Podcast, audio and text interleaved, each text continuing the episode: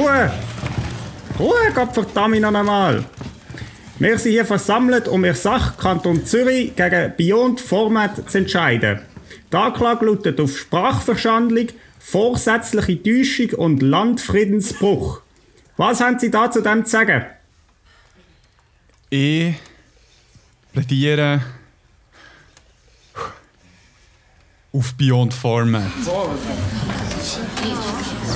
Ruhe, Gott verdammt noch einmal! Ruhe!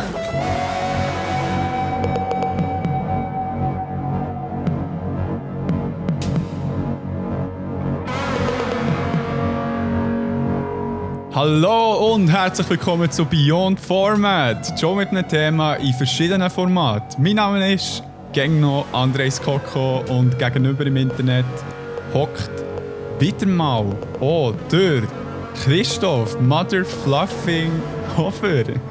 Hey, hey.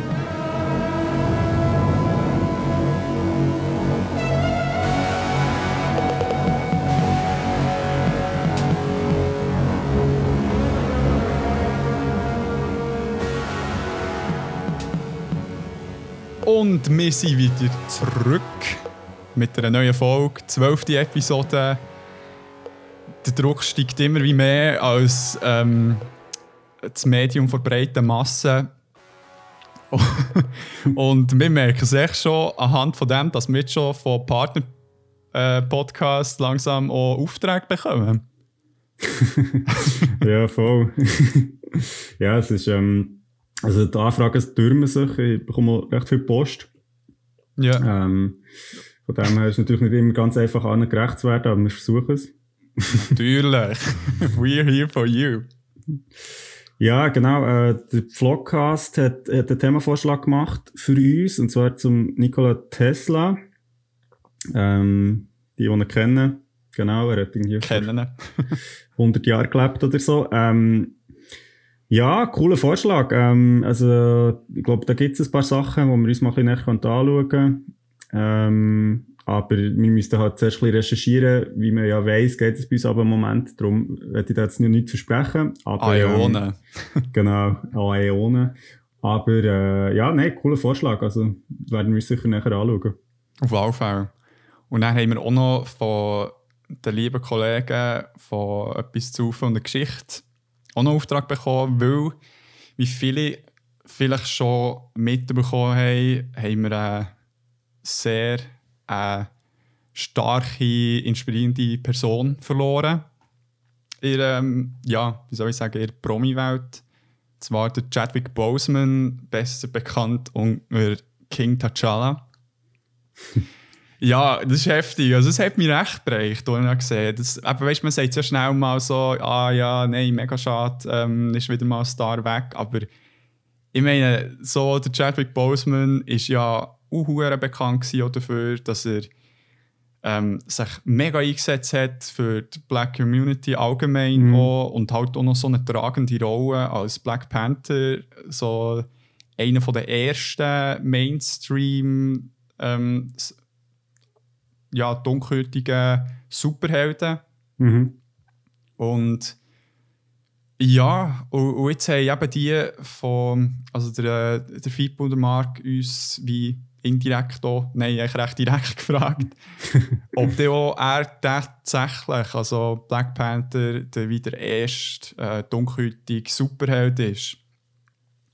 Und das Ding ist auch, ich habe ein bisschen recherchiert und es Mhm. hat ähm, ich glaube, so in den 60er Jahren, also ich darf es fast nicht sagen, aber es hat einen Comic gehabt, hat geheissen, also wirklich All Negro Comics.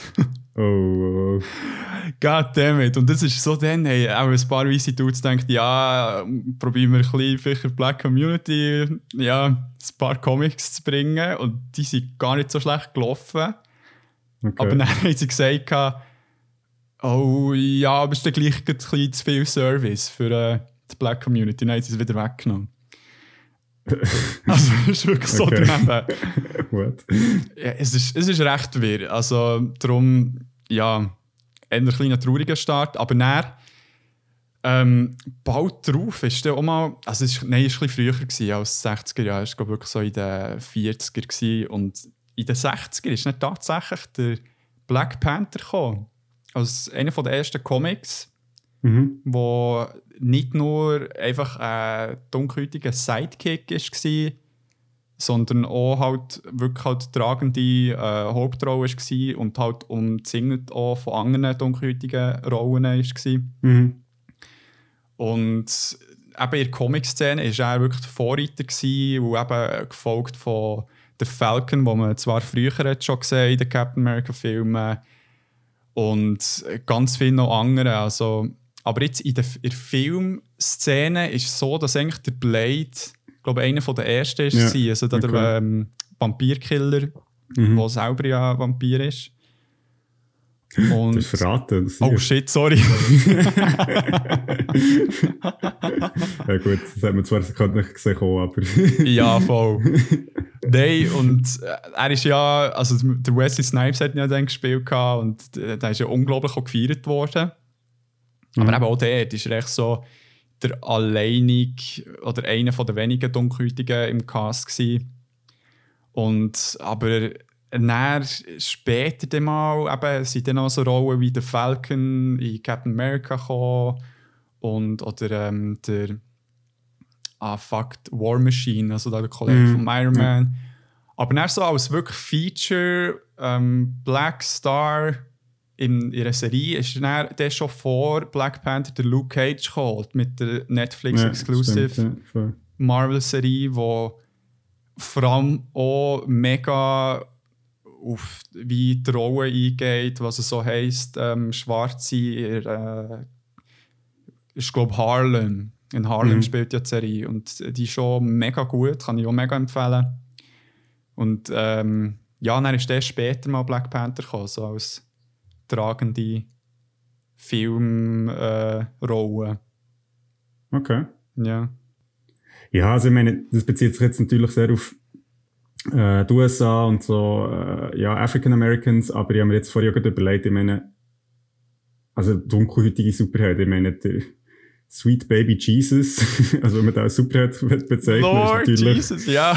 ist natürlich auch wahrscheinlich nicht jetzt der whitest guy alive gewesen. Und Nein. ich meine, ich hatte daheim ein Comic über einen Gilgamesch-Epos, das ist so die erste, sagt man ja, Geschichte, ähm, oder ja, so eine von der ersten niedergeschriebenen Geschichten, die es überhaupt gibt. Und äh, der Gilgamesch, der dort quasi ähm, der Held ist, äh, hat viele Ähnlichkeiten zu einem Superheld so und ich meine, der ist auch nicht weiss, also von Ja. dem her, es gibt auch viel mehr, als man denkt. Das ist auch nicht so äh, verbreitet halt, oder wir nehmen das irgendwie ein bisschen anders wahr. Ja, voll. Das stimmt natürlich sicher auch, aber es ist halt jetzt so voll auf die Superhelden bezogen gewesen, die halt primär aus den USA sind Genau. gekommen. Genau, ja. Aber eben DC ist dort einfach ein bisschen äh, später reingekommen, zum Beispiel mit dem Cyborg Ja, und so, Okay. aber ja. ja, ist ja gut, wenn sich da etwas ändert. Definitiv, definitiv. Ja, und ich würde sagen, ähm, ja, aber jetzt geht wegen dem, dieser ganzen Rassismusdebatte, die prägt ist durch Ungerechtigkeiten, die auch sehr zur heutigen Folge passt, wo es um Genau. was geht, Krigo. Ja, du hast ähm, perfekte Einleitung gemacht. Äh, wir haben ja die zwölfte Episode, das habe ich gesagt. Ähm, Mhm. Und dort schauen wir mal wieder ein abstrakteres Thema an, und zwar das Konzept von Gerechtigkeit. Ja. Äh, weil in sehr vielen Mediengeschichten setzen wir uns ja immer wieder mit Gerechtigkeit auseinander. Das ist etwas, was man im Alltag und in der Gesellschaft immer wieder neu muss verhandeln muss. Was ist Gerechtigkeit? Ja. Und äh, ich meine, es, was früher jetzt zum Beispiel gerecht ist, war, ist ja heute zum Teil völlig unverständlich, wieso das, das so ist. war. Und ja, die Frage auch, was man aus einer bestimmten Perspektive, äh, Perspektive aus okay anschaut, ist ja auf der anderen Seite überhaupt nicht so. Und die Frage dabei, wie wird Gerechtigkeit in verschiedenen Formaten und Medien dargestellt und gibt es Mhm. auch gewisse Unterschiede? Das besprechen wir heute und auch hier wieder einiges, es hat natürlich wieder echt tausende verschiedene Ja. Medien und wir haben uns jetzt halt auf drei beschränkt, aber ähm, wir sind sehr offen, falls ihr Sachen habt oder findet, wir haben vergessen, ähm, unbedingt erwähnen. Ja, und eben, es ist schon ein bisschen, wenn man jetzt ganz weit in die Zukunft schaut, kann es ja auch mal sein, dass wir Teil 2 von einem Thema machen, wo halt mega viel zu sagen gibt. Also, das heisst jetzt nicht, wenn ihr uns etwas sagen, dass es echt verloren geht. So. ah, okay, genau. das hätte man auch machen können. Dompi, hä? Nein, das ist gut. Dann würdest du starten mit einem Buch, yes. mit einem Roman, oder? Genau. Ja, ähm, ich habe ein Buch mitgebracht, genau, du hast gesagt, ein Roman von Ian McEwan von 2001, äh, wo Abbitte heisst, oder auf Englisch Atonement. Mhm. Der ist, ähm, also der Roman ist auf vielen Ranglisten als eines von den 100 besten Bücher vom 21. Jahrhundert. Okay. Gut, kann man sagen, 2001 ist das 21. Jahrhundert noch recht jung gewesen. ich weiß nicht, ob das so ausschlaggebend ist, aber Nein, aber es ist, also es wird, wird wirklich eines äh, von, von, von den guten Büchern angesehen, sozusagen. Ja. Ähm, Ewan McEwan hat ja sehr viel geschrieben. Es gibt vielleicht ein paar Leute, die ihn kennen. Er ist, glaube ich, in den letzten Jahren so ein bisschen bekannter geworden hier. Ähm, wird von vielen Kritikern als eines von seinen besten Bücher angesehen und ja. ist 2007 verfilmt worden von Joe Wright mit der Kira Knightley, ähm, der Saoirse Ronan von Lady Bird. Ähm, oh ja, die ist cool. James McAvoy. Ähm, und der Film ist für sieben Oscars nominiert worden und hat ihn gewonnen für die beste Filmmusik von Dario Marianelli. Ah, okay. Ja, meine Freundin ist eben so Fan von dem Film und auch vom Buch. Dann hat sie sich ein bisschen in James McAvoy verliebt hat sie mir gerade heute gesagt. Oh. Ja, das ist schon ein heißer Fäger. ja, vor allem einfach äh, ein guter Schauspieler. Also, irgendwie, ich kenne jetzt keinen Film mit ihm, der nicht nice wäre. Item, erzähl mir okay. mal, um was es geht im Buch.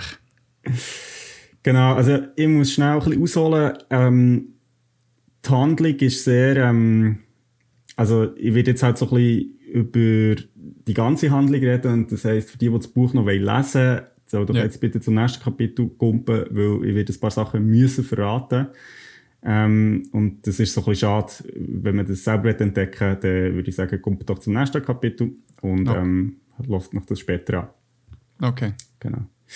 Gut, nach dieser Spoilerwarnung, ähm, also der Roman dreht sich um zwei Schwestern, Bryony und Cecilia, ähm, in England. Mhm. Und Bryony ist 13, Cecilia, ihre ältere Schwester, ist, ähm, hat gerade ihr Literaturstudium fertig abgeschlossen und sie sind beide im Sommer 1935 auf dem Landgut von der Eltern in England und auch ihre Brüder, der Leon und sein Freund der Paul, sind vor Ort. Mhm. Und ähm, auch die Kinder von, also beziehungsweise Cousin und beziehungsweise, also Cousinen von ihnen, wo dann ihre Eltern trennen sich gerade und darum sind sie auch ähm, dort. Okay. Genau, und es ist recht heiß und die Stimmung ist so ein bisschen aufgeladen. Es ist echt so ein Sommertag. Ja. Und ähm, Bryony beobachtet an diesem Tag so eine Szene zwischen ihrer Schwester Cecilia und ähm, der ihrem Jugendfreund Robbie. Mhm. Und liest später einen Liebesbrief von Robbie an Cecilia ähm, und noch später. späterer. späterer äh, verwünscht sie die beiden beim Sex. Und Bryony, also sie ist eben 13, sie ist so gut so ein bisschen an zur Jugendlichen und sie tut die Moment so wie ihre Fantasie konstruiert sie sich so wie ein Bild, dass es alles uneinvernehmlich ist, also dass Robbie eigentlich eine Bedrohung ist für Cecilia, ihre Schwester. Ah, okay. Und ähm, sieht so ein bisschen, okay, da passiert irgendetwas, was sie nicht ganz versteht. Ja. Und später am Abend wird ihre Cousine, die Lola, wird von einem unbekannten Angreifer vergewaltigt. Und ja. für Brian ist sofort klar, das muss der Robbie sein. Ja. Und ähm, obwohl sie eigentlich das nicht kann belegen kann. Und aufgrund von der Brian ihrer Aussage wird der Robbie dann zu einer Gefängnisstrafe verurteilt. Und eigentlich alle glauben an der Brian ihre, ihre Anschuldigung außer Cecilia, ja. wo sich irgendwie das nicht vorstellen kann was sich dann auch von, von der Familie eigentlich komplett abwendet. Ja. Genau. Also das ist so der Anfang vom Buch. Ähm, und die Geschichte geht dann eigentlich so weiter, dass sie wie der Bryony folgt und auch im Robbie, wo ähm, dann im Zweiten Weltkrieg kämpft in Frankreich. Und äh, es stellt sich eigentlich dann im Verlauf vom Buch heraus, dass der Robbie nicht der war, der die Lola vergewaltigt sondern Mhm. dass Bryony das eben falsch hat gesehen und Bryony versucht eigentlich wie die ganze Zeit das, sich wie zu entschuldigen bei Cecilia und dem Robbie, weil sie deren Leben eigentlich quasi oder deren Liebe eigentlich so ein bisschen zerstört hat. Ja. Und äh, also darum heisst das Buch auch Abbitten, Ja. weil es darum geht, äh, irgendwie Atonement, also eben ähm, nicht Entschuldigung, aber irgendwie ja, sich irgendwie einen Weg zu finden, sich für das äh, ja doch irgendwie zu entschuldigen, gar nicht. Ja, so ein bisschen Ähm, wie zu beichten bei den Katholiken. Genau, also genau, bisschen- genau. Und genau, das Buch geht eigentlich dann so weiter, folgt eben beim Robbie im Zweiten Weltkrieg ähm, und der Bryony auf ihrer Arbeit als Krankenschwester Ja. ähm, dem Zweiten Weltkrieg. Genau, das ist so ein bisschen die Ausgangslage vom Roman. Ich gehe später noch ein auf das Ende ein. Okay. Ja, ähm, recht intriguing schon mal. Und jetzt, aber bevor wir jetzt noch zum Thema genau gehen, wie war es allgemein zum Lesen für dich? Ja, ähm, ich muss sagen, es ist schon ein Zeitchen her, seit ich das Buch habe gelesen habe. Ähm, Aber ich habe es jetzt mal wieder so ein bisschen angeschaut und So vor dir hergelegt und ein bisschen das Cover angeschaut. So. Genau, ich habe es mir mental berieseln. vorgestellt. Nein, ich habe, ähm, also bis, bis ich mich noch extrem gut mal erinnere, irgendwie so der erste Teil von dem Buch ist mega detailliert beschrieben. Also der Tag auf dem Landgut, das ist wirklich so ein Drittel vom Buch und das ist wirklich mega detailreich, auch, auch was so in Brian im Kopf abgeht. Okay. Ähm, der ganze Tag wird auch so wie aus verschiedenen Perspektiven beschrieben. Ähm, und es macht wirklich richtig Spaß, das zu lesen. Also der McEwan, wie er schreibt, einfach so, er also ich meine, theoretisch könntest du ja den, den Tag in quasi drei Sätze beschreiben, aber er nimmt sich eben Zeit irgendwie alles so ein bisschen, was die Leute denken, was gerade passiert, wie, wie die Stimmung ist, auch so das Wetter, weil es so heiß ist dann. Also es wird Ja. alles mega detailliert beschrieben und er schreibt halt irgendwie sehr gut. Also ich finde, das ist mir sehr geblieben. Ähm, und ohne jetzt so zu viel zu verraten, so, also das ganze Buch äh, spielt eigentlich so ein bisschen mit dem Leser und der eingenommenen Perspektive und auch mit dem Medium. Also, wenn man das Buch liest, merkt man irgendwie so ein bisschen, dass das alles irgendwie nicht so ist, wie es scheint, oder irgendwie, es kommen so gewisse Zweifel aus, ob das, was man liest, wirklich so genau passiert ist, und mit dem spielt das Buch extrem, und das ist mega cool, weil es halt wie so auf einer ganz anderen Ebene auch, ja, das Medium Roman irgendwie so ein bisschen hinterfragt. Okay. Sehr spannend. Eben, vor allem das, da muss man ja wirklich gut im Schreiben sein, wenn man ein Drittel so, also kann ich so kurze Zeitsequenz so kann raus stre also stretchen und dann es gleich noch wie angenehm zum Lesen machen oder eben intriguing. Voll. Ja, und ich, also was ich im Buch auch sehr cool finde, ist echt so der, das ganze Setup. Ich meine, eigentlich, was am Anfang passiert vom Buch ist, also banal, also die Vergewaltigung natürlich nicht, aber eigentlich so, was zwischen ähm, Robbie und Cecilia passiert, ist eigentlich sehr, ja, so, wirklich es sind banale Momente, aber aus dem entwickelt sich so eine mega emotionale, tiefgründige Geschichte. Und das ist ähm, mega cool gemacht, weil es halt auch so auf Missverständnis basiert und, und, und so auf dieser Unfähigkeit vom Mensch irgendwie äh, dann auch wie können zuzugeben, dass man vielleicht etwas falsch hat gesehen oder sich nicht ganz sicher ist und so. Und das, also das ist mega gut gemacht, finde ich, im Buch. Und übrigens noch schnell, einfach, dass ich es noch schnell gesagt habe, ohne Empfehlung, äh, Empfehlung, Empfehlung für einen Film. Ähm, Ja. Also das Buch ist natürlich wie immer besser. Haha. Ähm, aber ähm, nein, der Film ist auch sehr gut und hat wirklich einen super, super Soundtrack, Ja. äh, wo lustigerweise auch um das Thema Buch geht. Also der ganze Soundtrack ähm, tut das Geräusch von einer Schreibmaschine einbeziehen. Ah. Und das ist wirklich recht geil gemacht. Also ich kann für einen Film grosse Empfehlung aussprechen. Okay. Sehr nice. Aber jetzt, äh, um zurück zum Thema zu kommen, jetzt ist es halt sehr ein abstraktes Thema, aber wie wird Gerechtigkeit in Abbitte dargestellt? Ja, genau. Also, das hat natürlich einen Grund, wieso dass ich das Buch jetzt auch ausgewählt für das Thema. Also, das habe ich vorhin ein bisschen angetan, dass der Roman beginnt so ein bisschen mit einem jugendlichen Fehler, also eben, dass, dass ähm, die Bryony das irgendwie falsch interpretiert, was sie da sieht. Und Ja.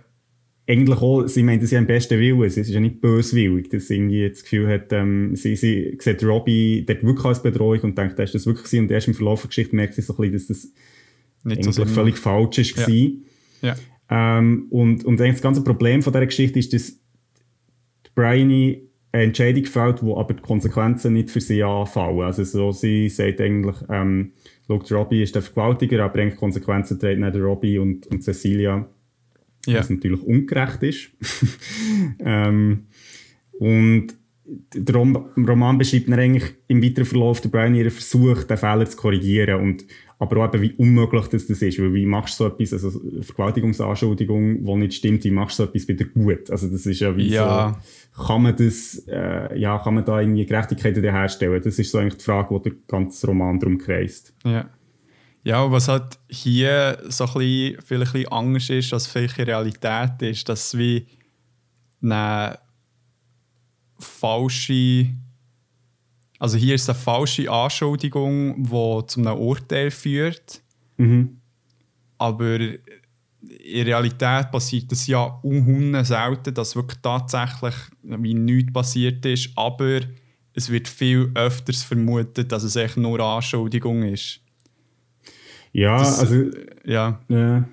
Echt Also so ein bisschen, weißt, so als Disclaimer so ein bisschen mehr, also weil, weil es halt wie ähm, gut weg der MeToo-Debatte hat es dann halt Dinge gleich noch so der Ecke gehabt, wo gut durch die MeToo, äh, durch, die, durch das Movement eigentlich gut ein bisschen die Glaubwürdigkeit dann auch gut runter ist gegangen, weil man das Gefühl hatte, ja, man macht es echt nur, um sich irgendwie ähm, Mhm. wie soll ich sagen, ein bisschen ins Zentrum zu drücken, was eben überhaupt nicht der Fall ist.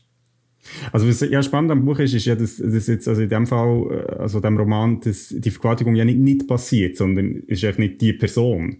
Stimmt, ja. Also es ist sowieso, das, das macht es ja noch, also ich finde, was, was der Roman in dem Sinn gut zeigt, ist, ist das so die vermeintliche Eindeutigkeit, wo man bei vielen Verbrechen, also da reden wir ja nachher noch drüber, Ja. ähm, so sieht, eben gar nicht so ist. Also meistens ist es nicht so, also natürlich gibt es Fälle, wo es einfach, sage ich jetzt mal, klar ist, aber es Ja. gibt aber sehr viele Fälle, wo es eben nicht so klar ist und, und so die Unschärfe Ja, ähm, und auch der Druck hat, dann gleich müssen zu entscheiden oder irgendwie, ja, das, das finde ich, thematisiert der Roman sehr gut und eben auch, wie, wie kommt man dann wieder, ja, wenn man wenn so etwas draussen ist, wie macht man das wieder rückgängig oder kann man das überhaupt rückgängig machen? Ähm, Ich meine jetzt für Robbie, der seine Gefängnisstrafe absitzt, wo er eigentlich als Soldat in Krieg muss, weil er im Knast war, ähm, also das sind eigentlich Sachen, also Konsequenzen, die ja eigentlich crazy sind, also mhm. ja, definitiv, definitiv. Aber das, was ich gesagt habe, ist auch nicht irgendwie Kritik, ähm, eine Kritik am Buch, sondern echt mehr so ein bisschen, wie die Realität halt bezüglich diesem Thema so ein bisschen ist. Ja, also ich So. denke, das ist, also es ist ja wie in dem Sinn, also ja, das ist natürlich ein ewiges Thema. Ähm, Natürlich, ja. Und ich denke, der Roman, der dich, ja, nimmt, äh, also zeigt halt einfach einen Ja. fiktiven Fall. Also Voll, ist voll. jetzt so nicht irgendwie... Ja. Ähm, Und jetzt nimmt es mich aber Wunder, welche Problematiken im Zusammenhang mit der Gerechtigkeit aufgezeigt werden im Buch. ja, genau, also ich habe es vorhin schon so ein bisschen angetönt, also ähm, hier jetzt auch nochmal fette Spoiler! Spoilerwarnung. genau, also jetzt müsst ihr wirklich einschalten, wenn ihr nicht äh, nach das Buch wollt, verderben Genau, also das Buch dreht sich eigentlich, der Titel sagt schon um die Frage, ob man für eine Ungerechtigkeit kann sühnen, beziehungsweise ähm, ob man das kann aufheben kann. Ja. Und also jetzt kommt echt der wahre ähm, Clou von dem ganzen Buch. Und zwar, das Buch ist so aufgebaut, dass eigentlich nicht der Ewan McGregor, äh, Ewan McGregor, ja, der, Oh, hello. ähm, das ist ein Freudchen. ja. Äh, der Ewan McEwan, äh, der Ian McEwan, Jesus, der Name. Scheissname, Ähm, ja. Also, dass es nicht vom Autor geschrieben ist, sondern eben von Bryony. Also, eigentlich, wenn man das Buch liest, liest man ein Buch, das Bryony hat geschrieben als Figur. Und das Buch ist eigentlich der Versuch von ihr, so etwas wie eine Sühne ähm, zu begehen, weil in Realität ist es so, dass der Robbie den Krieg nicht hat überlebt, Cecilia auch nicht. Also, ist in einer äh, sie ist in einer U-Bahn-Station ertrunken, wenn, also wo es die Bombardierung von London hat gegeben.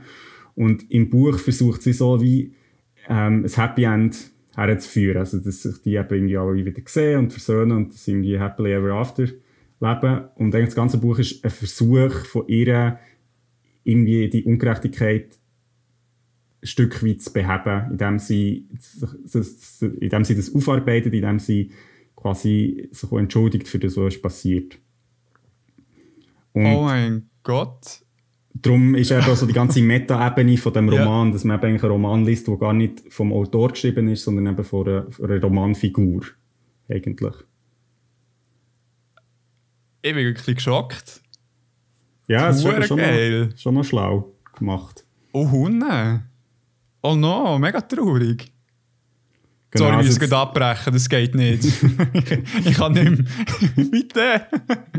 ja, das ah. Buch ist wirklich äh, sehr emotional. Also, es, es nimmt immer mit und es ist eben irgendwie auch cool, weil wenn du das Buch hast gelesen, willst du es eigentlich nochmal lesen, weil du es halt wie aus einer anderen Perspektive liest. Ne? Mhm, mhm. Ähm, ja, und einfach äh, fragt auch so ein bisschen, ähm, eben, also, wie kann man Gerechtigkeit wiederherstellen und, und ja. auch eben so die Frage zum Roman an sich, wie, ja, wie wahrheitshaltig ist ein Roman, äh, quasi aus welcher Perspektive liest man etwas so, also es ist noch... Ja. Ja. Also sozusagen in dieser fiktiven Welt, wo der Roman stattfindet, wo man ja normalerweise davon ausgeht, ausgeht dass das, was geschrieben ist, halt so ist, ist genau. in diesem Fall halt nicht, weil es halt wie genau. eine Perspektive innerhalb von dieser fiktiven Welt ist. Genau. Das ist, das ist recht Straub. Hure Meta. Voll, das ist ultra Meta. Besser kann man es nicht sagen. Hey, riesig. Ähm, was ist dir sonst noch aufgefallen? Ja, ähm, also eben vorweg, also jetzt habe ich es natürlich schon erzählt, aber also, Leute, die sich ich sage jetzt mal gerne mit den Eigenheiten oder Konventionen von einem Roman auseinandergesetzt, ist ein super Buch, weil es halt genau diese Frage stellt. Ja. Ähm, also ich finde, es ist sehr stark geschrieben und ähm, von dem her, äh, ja, must read. Ja. Aus meiner Sicht. Äh, was ich super finde, eine Szene aus dem Buch ist mir sehr in Erinnerung geblieben bis heute und das ist so, es gibt so eine Nachtszene am Anfang vom Buch, wo also nach dem heißen Sommertag auch die ganze Familie zur Nacht ist und ja. das ganze Essen ist so aus der Perspektive von allen Figuren am Tisch hocken beschrieben. Und du merkst, dass es alle ultra scheiße finden, hier zusammen an dem Tisch zu hocken und zu essen. Und das Essen ist so, wird so, es ist so richtig grusig, es ist viel zu heiß, das Essen ist voll so fettig und so. Oh. Und, und du merkst so, dass irgendwie alle keine Lust haben auf das, aber es kann wie niemand sagen und darum hocken alle gleich dort. Und das mm. finde ich sehr schöner Beschrieb von so ein paar Situationen, die man ja manchmal schon im Alltag erlebt. Ja wo man irgendwie so wie etwas macht und denkt so, eigentlich finden das, finden das ja alle hier scheiße, aber es ja. irgendwie wie niemand wagt, etwas zu sagen, macht man es halt gleich. Ei. Hure gut. Voll, also das ist, ähm, Nein, aber es macht auch zum Lesen Spaß. Also das yeah. Buch ist, äh, ist, gut geschrieben. So, der Film, das, das Buch weiß ich nicht, ob ich es lesen. aber der Film geht nicht mehr auf Anfang. Ja, ja. Nein, das Buch ist super, wenn du so irgendwie, sag jetzt mal, einen Moment Zeit hast, weil ich glaube, es ist ein bisschen das Buch, oder du musst dranbleiben. Es ist ja. so, du kannst es nicht so weglegen. Es ist so. Ja, ja. Aber es ist glaube so. auch nicht mega fett. Also. Gut. Hey, merci vielmals. Das ist jetzt auch für mich Abwechslung. Nein, mal ausnahmsweise ähm, sehr unterhaltsam gewesen, weil sonst habe ich ein bisschen Mühe, dir zuzulassen, aber jetzt war es sehr gut. I'm joking, I'm joking. Oh mein Gott. Nein, es ist riesig. Also, da geht die Empfehlung von dir sicher raus in die Welt. Genau. Und dann würde ich sagen, gumpen wir ins nächste Medium und fighten dort for Justice. Yes. äh, genau, du hast uns ein Videospiel mitgebracht. Korrekt. Wie heißt das? ähm, das heisst Papers, Please. Es ist im 2013 rausgekommen. Es ist ein ähm, Puzzle-Simulation-Videogame. Was das heisst, seht ihr dann. ähm, es ist auch entwickelt worden vom Indie-Game-Entwickler Lucas Pope und äh, seiner Produktionsfirma, ich sage jetzt echt mal, es heisst äh, 3909 LLC, aber. ein komisch. 3909. Ja, 3909 Hood. und, ähm, Bevor wir jetzt gross auf den Inhalt des Spiels eingehen, vielleicht noch ein bisschen so, wie es ähm, angekommen ist äh, bei den Leuten.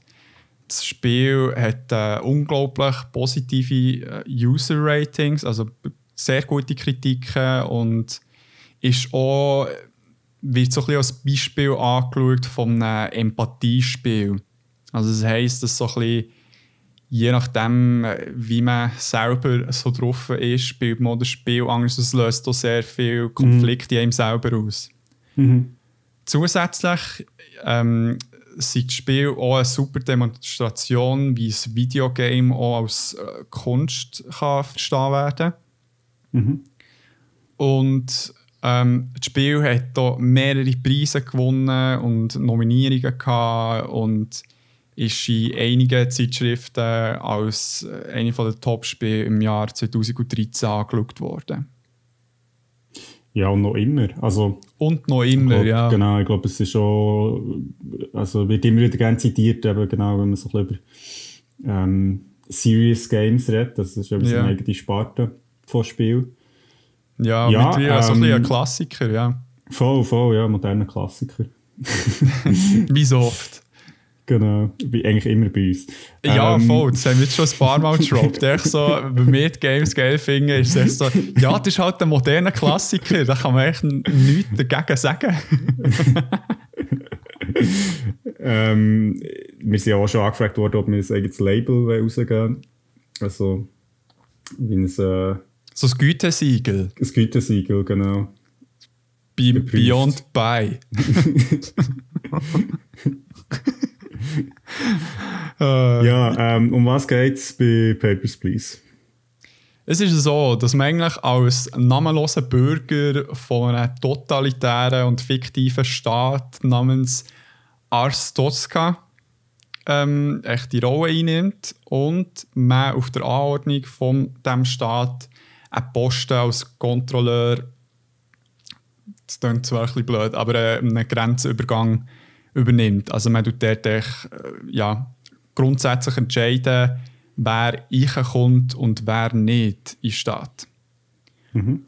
Und im Verlauf des Spiels ändern sich auch die Einreisebedingungen echt nahezu täglich und man muss dafür sorgen, dass man genügend Fälle richtig bearbeitet, damit man genug Geld bekommt für seine Familie, für das Essen, für das Heizen, für die Miete, Medizin und so weiter. Also dort geht es noch ein bisschen darum, um das Geld äh, zu managen.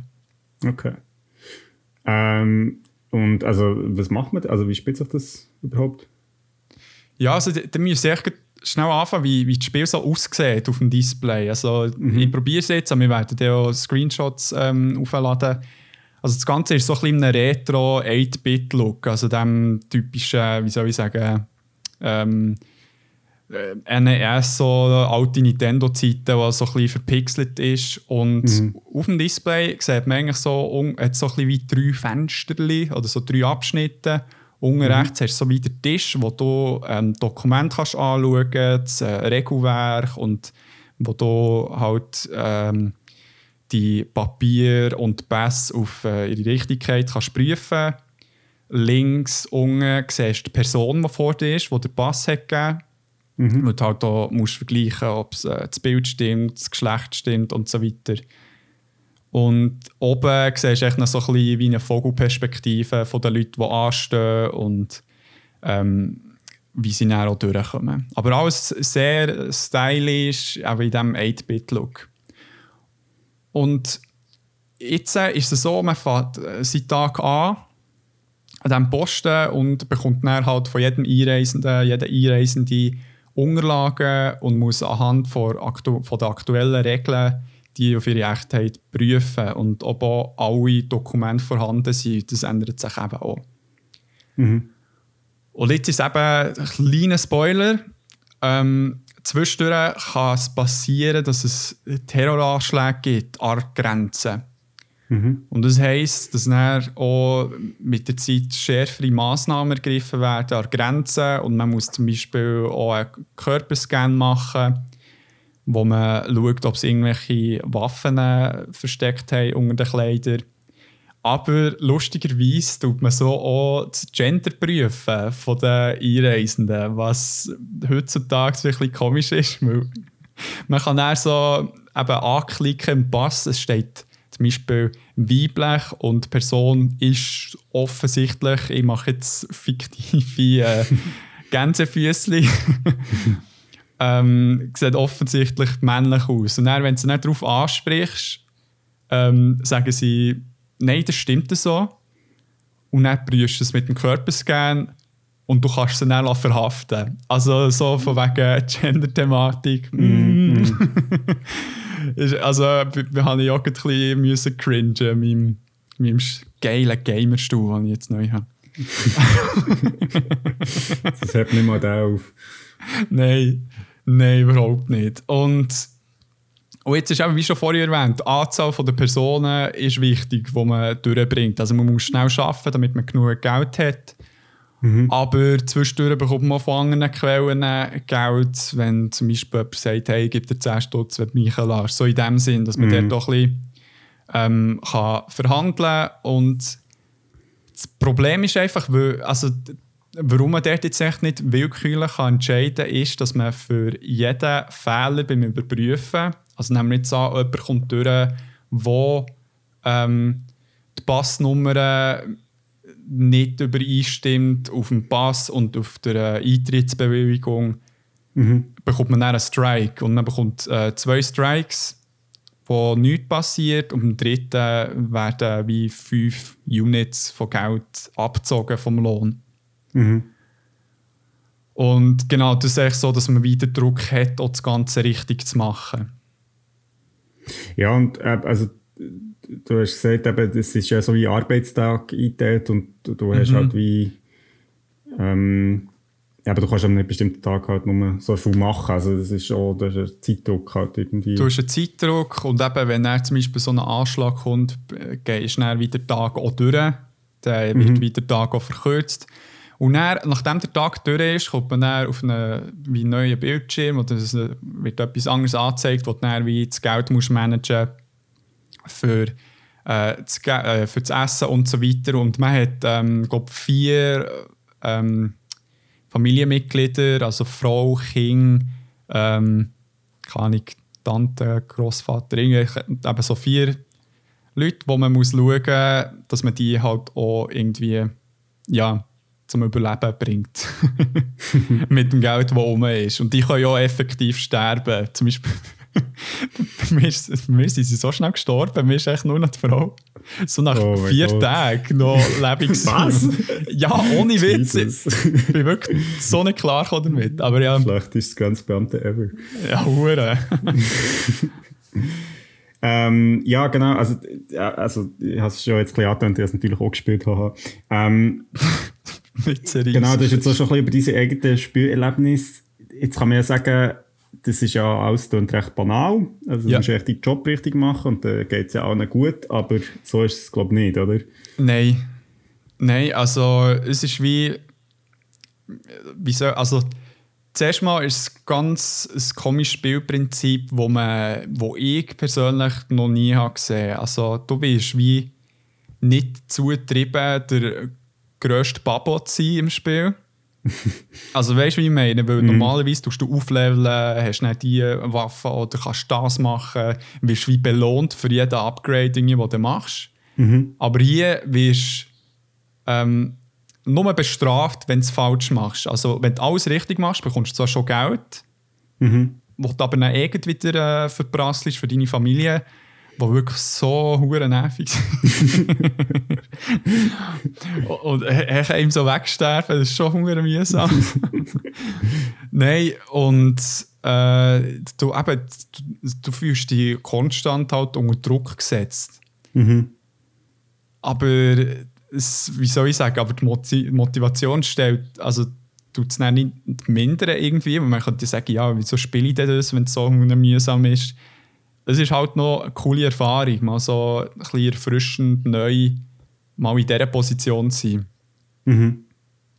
Und ja, zwar noch etwas habe ich, es ist echt so wie auch ein, so ein Durchzustand von einem moralischen Dilemma, das vorherrscht. Also du willst wie, einerseits möchtest du echt noch gerne so ein bisschen kulant sein Grenzen, wenn, wenn sie gute Gründe haben, weil man hat da immer so ein kurzes Gespräch, das so in äh, Gesprächsblasen ähm, angezeigt wird. Aber gleichzeitig willst du auch genug Geld haben für die Familie. Das ist so mhm. ein bisschen, wie es zum Spielen ist.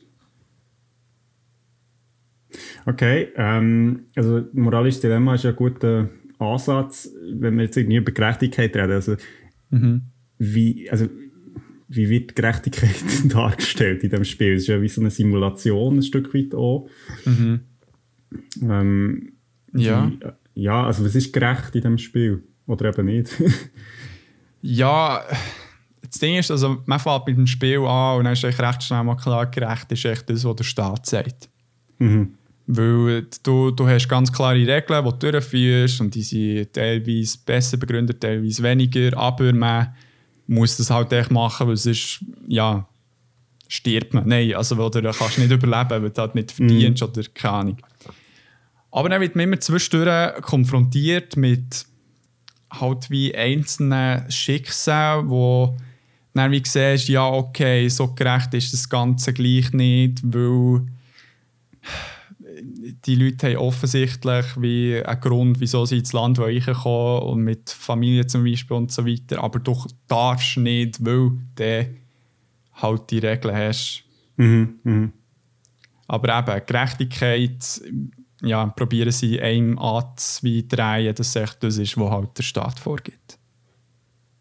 Mhm. Und gleich hast du ja einen gewissen Spielraum, oder? Also, Natürlich, ja. Das ist ja auch dort, wo ja, also da ja, kann wo ich... du dann kannst agieren, oder? Safe, safe, ja. Ähm, also, wenn man jetzt sagt, okay, der Staat gibt quasi vor, was gerecht ist und, und man hat aber einen gewissen Handlungsspielraum, also welche Problematiken werden dir da aufgezeigt? Oder, also, wenn du, also es ist, du kannst ja eben die Regeln missachten, ein Stück weit. Ja. Aber das genau. ist ja nicht ohne Konsequenzen, oder? Nein, ist es eben nicht. Also man geht doch ein bisschen ins Spiel ein, mit halt den eigenen ähm, moralischen Wert, die man hat als Person. Mhm. Und die stehen eigentlich von Anfang an in Konflikt mit dem, was man muss für einen Staat machen muss. Mhm. Und das ist halt dann so ein bisschen wie dort, wo du dann wie zwei, wie soll ich sagen, Motivationsquellen hast, die die manchmal schon ein bisschen auseinanderreißen. Mhm. Aber auf der einen Seite willst du eben genug Geld verdienen, auf der anderen Seite willst du echt nicht das Arschloch sein und äh, nee. halt so einen totalitären Staat unterstützen. Und ähm, wenn man es eben jetzt irgendwie probiert, sich irgendwie durchzusetzen, wirst du halt bestraft und mm. du bist heftig bestraft. Also das, man, man verdient erstens nicht viel. Mhm. Und eben die minus 5 Credits oder so, das ist viel. Also das macht ja. so viel aus. Und es ist wie. Ah, und, und die, die Fehler sind jetzt bei mir auch nicht einfach nur passiert, wenn ich bewusst jemanden durchlasse, sondern so oft, wenn ich wirklich probiert Dokumente anzuschauen, weil mit mhm. der Zeit hast du einfach vier verschiedene Dokumente, die du anschaust, wo du musst schnell durchgehen musst, weil du da genug Geld verdienen willst und ja, und dann kommt immer so das blödes Telegram, so das blödes Fax von unten rechts. Yeah. Und dann so, ah nein, nicht schon wieder, no! weil, weil man möchte, möchte, sich eben die zwei Verwarnungen wie frei behalten, damit man, wenn man jemanden durchlässt, dass man auch halt die Verwarnung bekommt. Mm. Aber wenn dann die durchgeprasst mit der purer Dummheit auch von meiner Seite, dann schießt er an. Dann, dann bist du dann auch so, nein, im Fall, ich kann dich nicht durchlassen weil ich sonst zu wenig Geld habe oder irgendwie mein Sohn stirbt oder so. Ja. Das, das, ist halt das, die Problematik, die auch probiert, oder wo eben der, ähm, der Pope probiert vorzubringen mit, mit dem Druck, den du von beiden Seiten hast. Voll. Und ja, eben, man, man erfährt wie halt als Spieler in äh, Gerechtigkeit aus zwei Gesichtspunkten und muss sich halt konstant zwischen diesen zwei entscheiden. Mm, mm. Also vielleicht, ich habe das Spiel auch gespielt ähm, mhm. und ähm, es ist ja auch noch interessant, wir haben vorhin äh, vor der Aufnahme noch schnell darüber geredet, also wir haben glaube ich auch recht unterschiedliche Spielerfahrungen gemacht. Definitiv, ähm, ja. ich, ich habe jetzt das Spiel, ich bin immer noch dran, also ich bin jetzt irgendwie bei Tag 30 oder so ja. und ähm, also eben, es ist, du hast vorhin so ein bisschen angetönt, man kann natürlich relativ schnell ähm, auch ein bisschen verbocken, wenn man falsche Entscheidungen trifft. Wobei ja. man im Spiel ja lustigerweise eigentlich nie richtig weiss, ob jetzt das eine gute Entscheidung ist oder nicht. Das finde ich recht cool am Spiel, ja. dass es wie Informationen, recht viele Spiele heutzutage sind ja so aufgebaut, dass sie dir wie quasi immer bei Hand so ein bisschen nehmen und dir erklären, schau, das, das musst du machen und dann kommt alles gut. Und, Ja. und, und das Spiel gibt dir ja sehr vielen Orten eigentlich nicht vor, was das Richtige ist. Was ist die richtige Entscheidung, sondern du musst das eigentlich selber entscheiden. Ähm, und du, eben, du hast es vorhin auch ein bisschen angetönt, so der Druck, ähm, wo du ausgesetzt bist. Du hast halt wie mehrere, eben, du hast deine Familie, die du musst schauen musst. Du hast, ähm, es kommen unterschiedliche Leute auf dich zu, die dann, also verschiedene Motivationen haben. Es gibt auch so Revoluzer oder so Geheimagenten. Und Ja. dann kann man sich denen wie anschließen, aber das hat natürlich auch wieder Konsequenzen. Und du, wir wissen ja schlussendlich auch nicht so genau, was die eigentlich wollen. Also, Ja. das ist wirklich das so die Priorität zu entscheiden, was ist jetzt wichtig, das habe ich extrem interessant gefunden, vor allem, dass du eben nicht, du kannst nicht alle Parteien zufriedenstellen, das ist unmöglich im Spiel und du musst wie Entscheidungen treffen, die halt Konsequenzen haben und Leute eben auch darunter leiden, also das bekommst du schon aktiv Ja. mit über. Ja. ja, das ist wie genau das Ding, wo weiter goldige Weg auch wäre, dass du immer wie so ein bisschen zwischen den Fronten hin und her schwappst. Wo Voll. ich habe mich, was bei mir der Untergang war, ähm, das ist jetzt auch ein, ein kleiner Spoiler, dass mich halt für die Revolution entschieden Also ja, im Fall sofort mache ich bei euch mit. Und, also weißt, du, so, das heisst nicht, du lässt dann halt ihre Agenten wie ich, ohne es äh, genau zu überprüfen. Und dann bekommst du irgendwie sogar Geld von ihnen, wirklich mega viel. Und denkst so, ja, nice, ausgesorgt. Aber dann kommt der Staat und so, hey, wir haben gesehen, das macht nicht Sinn, dass du plötzlich so viel Geld hast. Du wirst verhaftet, die End. Also dann ist fertig Ja, bei mir. ja, krass. Und eben, Ja. aber ich bin auch so bei der 30-Tage-Marke bin ich gerade, ähm, hergekommen und dann war es fertig. Gewesen. Aber eben, das ist schon ein bisschen, ähm, man sagt ja oft bei Spielen, ob sie einen Wiederspielwert haben oder nicht. Und bei diesem Spiel ist es definitiv der Fall, weil, weil es halt ähm, zu einem gewissen Punkt halt auch zufallsgeneriert ist. Also wie, wie, welche Leute wie durchkommen. Einfach ein paar wie, ähm, wie soll ich sagen, Schlüsselpersonen, die durchkommen, um halt so ein bisschen wie die Story durchzusetzen. Die sind bei jedem Durchgang dabei. Okay. Aber je nachdem, halt, wie man sich entscheidet, ist es dann halt so ein bisschen wieder der, ähm, wie sagt man denn, halt wie, wie bei Detroit Become Human, da der Baum, also, Ja, genau. klar. der sich so verästet. Ja, Also ja, was ich recht interessant finde in diesem Spiel, ähm, ich habe es jetzt das erste Mal so gespielt, ich habe es vorher schon kennt. Und mir erinnert jetzt an eine recht spannende Folge von ähm, Game Makers Toolkit, das ist ein YouTube-Channel, ähm, den ich sehr empfehlen kann. Also für die Leute, die sich für Videospiele entwickeln, geht es sehr viel so um äh, wie Videospiele funktionieren, bestimmte Designentscheidungen. Und ähm, dort gibt es eine Folge, die heißt Morality in the Mechanics. Und es geht eigentlich darum, dass bei vielen Videospielen oder so klassischerweise gibt es eigentlich so wie so ein gutes böse System. Also wenn's, mo- dann kann man wie, also es gibt so eine Story und dann kann man wie sagen, okay, ich bin böse. Und, ähm, und dann ist man halt böse oder man ist gut und man ist auch gut und, und es gibt so wie verschiedene vielleicht Konsequenzen in der Handlung, aber eigentlich grundsätzlich ja, ist das eine Entscheidung, die man trifft, wo, wo man frei kann entscheiden. Und, und ähm, wie es in dieser Folge sehr gut dargestellt wird, ist, dass eben Gerechtigkeit, ähm, ich sage jetzt mal im realen Leben, nicht damit zu tun hat, ob man jetzt aktiv entscheidet, gut oder böse zu sein, sondern man versucht irgendwie wie gut zu sein oder das, was man sich darunter vorstellt, aber das System lässt nicht zu oder hat, hat nur begrenzte Auswahlmöglichkeiten, die es extrem schwierig machen, immer gut zu sein. Und das finde ich kommt in diesem Spiel mega gut vor. Ja. So die systemischen Schwierigkeiten, wo man eben nicht kann sagen, ja gut, ich bin jetzt echt bedingungslos gut und hilf allen, weil du musst irgendwie auch für dich selber schauen. Und, und so die Beschränkungen finde ich in diesem Spiel, weil man merkt so wie, es ist eben auch anstrengend, gerecht Ja. zu sein. Also Ja. es, ist, es ist nicht der einfache Weg. Und das finde ich kommt in diesem Ja. Spiel extrem gut vor. und man weiß nicht genau, was gerecht ist. Genau, das So. ist, kommt noch dazu. Du weißt eigentlich gar nicht, was, ob das, was du machst, gut ist. Also, Ja, du, du, genau, die Konsequenz bemerkst du nicht so schnell im Genau. Spiel. Ja, es ist wirklich ein ekliges aber Spiel, aber wirklich eine riesige Erfahrung und aber ich kann es allen wärmstens ans Herz legen. Es ist auf Steam für irgendwie 10 Mhm. äh, Franken und ja, es ist ähm, das Fakt. Und eben, es löst Also ich- ganz viele Emotionen aus in einem. Ja, das ist, ich finde es, es, es, also ich finde es noch spannend, es geht so zum Thema Grenzen, wo ja eine sehr emotionale Debatte ja. ist, wo ja. auch so zeigt, wie eben nicht einfach das, das ist. Also, dass man relativ einfach kann sagen, ja gut, wenn ich das würde machen, würde ich das so machen, und es wäre alles super, aber du bist ja. in dieser Position und merkst dann so, hey, shit, das ist überhaupt nicht einfach, Nein. die Entscheidungen zu treffen. Nein, weil du halt gleich halt so eine höhere Instanz im Rücken hast, wo die zwingt halt Sachen zu machen. Dann kannst du je nachdem auch die Stelle verlieren oder so.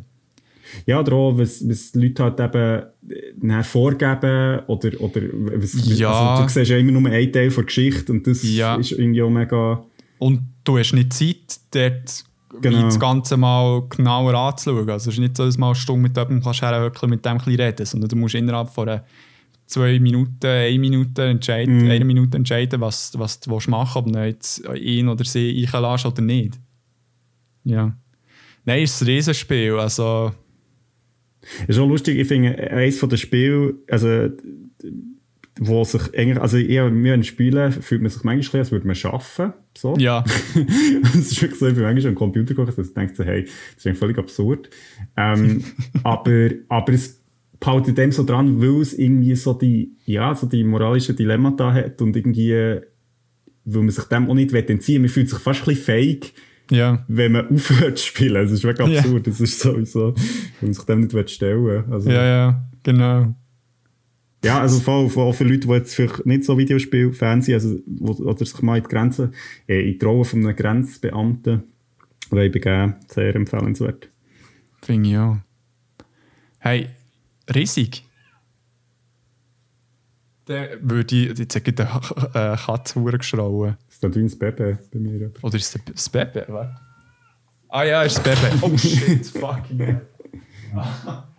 ja, ist das Baby. mein Setup geht auseinander hier. Dann, bevor hier alles noch zusammenkracht und das Baby mir das Ohr wegschreit, würde ich sagen, gehen wir noch zum letzten Medium. Yes. Ja, als letztes Medium haben wir jetzt noch einen Film. Und zwar 12 Angry Men oder auf Deutsch die 12 Geschworenen. Da finde ich, der Englisch steht doch ein bisschen besser. ja, weil es ja quasi direkte Übersetzung ist. ähm, die 12 wie würde ich sagen? Wütige Männer. Die wüt, wütende Männer. Sau, saure Männer. ah, ähm, Bubble. 1957 ist das Ding rausgekommen, also eher älter. Ähm, Schwarz-Weiß. Genau, der Debütfilm vom Regisseur Sidney Lumet. Der hat später noch Serpico gemacht und Network. Hast du das jemand gesehen? Ja, nein. ähm, also eher nicht gesehen. Okay. Drehbuch von Reginald Rose ähm, ist eine Adaption von einem Fernsehspiel, also Teleplay ähm, also ist zuerst im Fernsehen gelaufen und ist aber auch später als Theaterstück umgeschrieben worden. Ah, ähm, das wollte ich heute sagen, weil das, das, das ist perfekt, also so das perfekte Szenario einfach für ein Theaterstück. Voll, so. es eignet sich eigentlich super für ein Theaterstück. Ah, ah voilà. Ähm, ja, Hauptdarsteller ist Henry Fonda. Ähm, kennen vielleicht noch ein paar aus Once Upon a Time in the West. Ähm, und ist auch der Vater von Jane Fonda, also ist so einer von diesen Hollywood-Grössen aus den 50er. Ja. Und gilt als absoluter Filmklassiker und ist aktuell auf dem Platz 5 in der IMDb-Rangliste von 250 besten Filmen von allen Zeiten. Ah, voilà, da habe ich wieder einen abgehakt. nice. und ist, glaube ich, der einzige Schwarz-Weiß-Film in der Top 20 oder so. Also, ist Casablanca nicht auch schwarz-weiß? Aha, ja, stimmt. Ist auch so weit oben. Das weiß ich jetzt Irgendwann mal. Okay. Ziemlich sicher. Ja, Genau, da haben wir ja beide gesehen. Ähm, ja. Was passiert dort? ja, es sind echt zwölf Leute, die sich Uhr auf die Fresse geben die ganze Zeit. Nein, ist gar nicht mal so weit von Wahrheit entfernt. Es ist so, dass ich, ähm, das Ganze mit einem Gerichtsprozess, der ähm, kurz vor dem Ende ist, anfängt, wo ein 80-jähriger Puerto Ricaner für einen Mord an seinen Vater angeklagt ist worden am, am Anfang des Films treffen sich die zwölf Geschworenen im Hinterzimmer, um das Urteil zu besprechen. Weil das ist ja so in den USA, dass eben irgendwie die Jury oder eben die, ähm, die Geschworenen halt wie müssen sich einig sind, wie das Urteil ist, ob es schuldig oder nicht schuldig ist. Mhm. Aufgrund von zwei Zeugenaussagen scheint der Fall eigentlich recht klar zu sein. Aber ein einzig Geschworene stimmt gegen Schuldspruch, was eben das Todesurteil von dem jungen Mann würde bedeuten. Und der Geschworene, das ist eben lustig, ähm, im Film werden die auch bei den Untertiteln als echt, äh, Nummer 1, 2 bis 12 beschrieben. Und der Geschworene Nummer 8 sagt eben nicht einmal, dass äh, der Anklagte unschuldig sei, aber er möchte halt gleich dem sein Leben nicht einfach so, ja, hab Clap, heute schnell über das entscheiden, sondern gleich mal ein bisschen die Fakten anzuschauen und auch ein bisschen, ähm, halt nicht leichtsinnig zu entscheiden. Mhm. Aber es hat ein paar von diesen Geschworenen, die aus dem eigentlich recht schnell mal wollen, ähm, ja, einen Done-Deal machen und dann wieder weiterzugehen. Es gibt irgendwie einen Dude, der irgendwie ein äh, Yankee-Spiel schauen unbedingt. Und dementsprechend es eben auch ein paar, die ich halt recht schnell mal mega anti-Diskussion sind und echt möglichst schnell fertig mit dem wollen sein. Und im Verlauf des Films geht es halt echt darum, wie sie diesen Fall ausdiskutieren und probieren, auf einen Entscheid zu kommen. Genau, das wäre so ein bisschen die Handlung und jetzt äh, es ist, es ist nichts Grossartiges in dem Sinn. Das finde ich einfach auch noch etwas Cooles. Es ist wirklich recht basic, so die Prämisse, aber was aus dem gemacht ist worden, ist unglaublich spannend. Und ja, jetzt nimmt es mich fangs mal Wunder, wie es für dich zum Schauen war, allgemein.